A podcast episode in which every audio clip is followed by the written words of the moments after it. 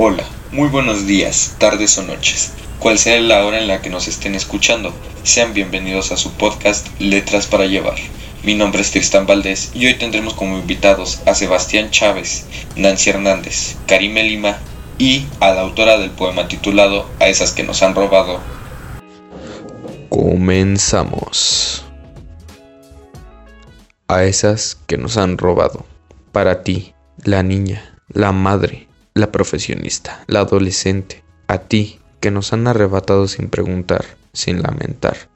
Porque cuando salgo con falda y escucho el chiflido regocijante al otro lado de la acera, veo tu cara. Porque cuando las miradas bajan de mis ojos a mis piernas, veo tu cara. Y recuerdo como aún estando allá arriba, sigues ante sus ojos siendo la culpable. Culpable de haber regresado la sonrisa, culpable de haber aceptado el trago, culpable de haber dicho sí a la cita culpable hasta del reloj, porque eso es lo único que ellos miran. Ignoran tus gritos y el haber dicho no. Ignoran que cuando se acercó gritaste aléjate. Rezo por ti, por mí y por todas. Rezo cada noche por tu alma y porque la mía no siga tu camino. Ok, ahora seguiremos con nuestros invitados, empezando por Anel. Hola, muchas gracias.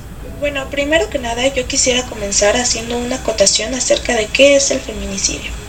Esta es la muerte violenta de una mujer por razones de género y es la forma más extrema de violencia contra la mujer.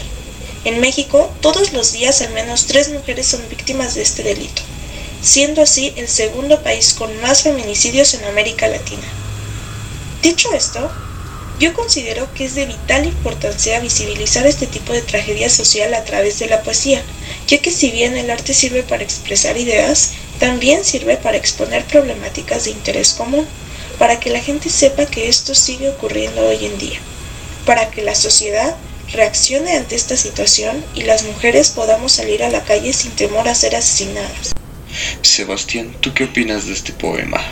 Creo que el poema de mi compañera Nel trata un tema que nos afecta muchísimo día a día todos los feminicidios que hay, abusos contra la mujer, son cada vez más constantes e incluso sabemos de personas cercanas que sufren violencia.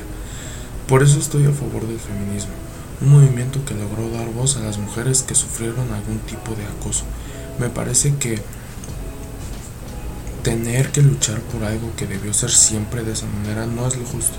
Sin embargo hay que hacerlo, porque el potencial que tiene este movimiento es inmenso, porque es necesario.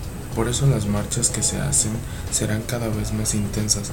Hay gente que suele decir que la forma en la que se lucha y se hacen las marchas no son maneras que se pueden hacer pacíficamente, pero realmente sí han habido marchas pacíficas que nadie volteó a ver hasta que se destruyó algún monumento.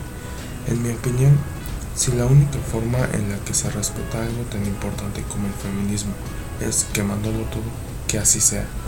Yo creo que este movimiento no es hombres contra mujeres, sino combatir el machismo que se vive en esta sociedad patriarcal y buscar la equidad para las niñas de las próximas generaciones no tengan que luchar por sus derechos, que son algo de lo que ni siquiera se tendría que pelear.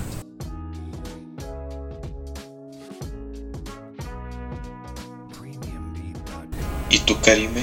Personalmente creo que es un gran poema pues representa lo que es una realidad para todo un género en un país como México, en el que si nos ponemos a hablar estadísticamente, alrededor de 10 mujeres son asesinadas al día. Mientras lo leía, me pude identificar con varios versos y no solo por haberlo vivido en carne propia, sino también porque sabes que no eres la única que ha pasado por esto.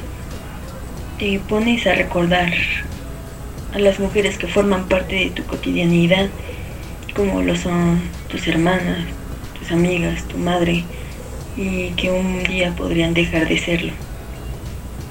Llega a transmitir esa sensación de angustia, lástima, tristeza, coraje e impotencia.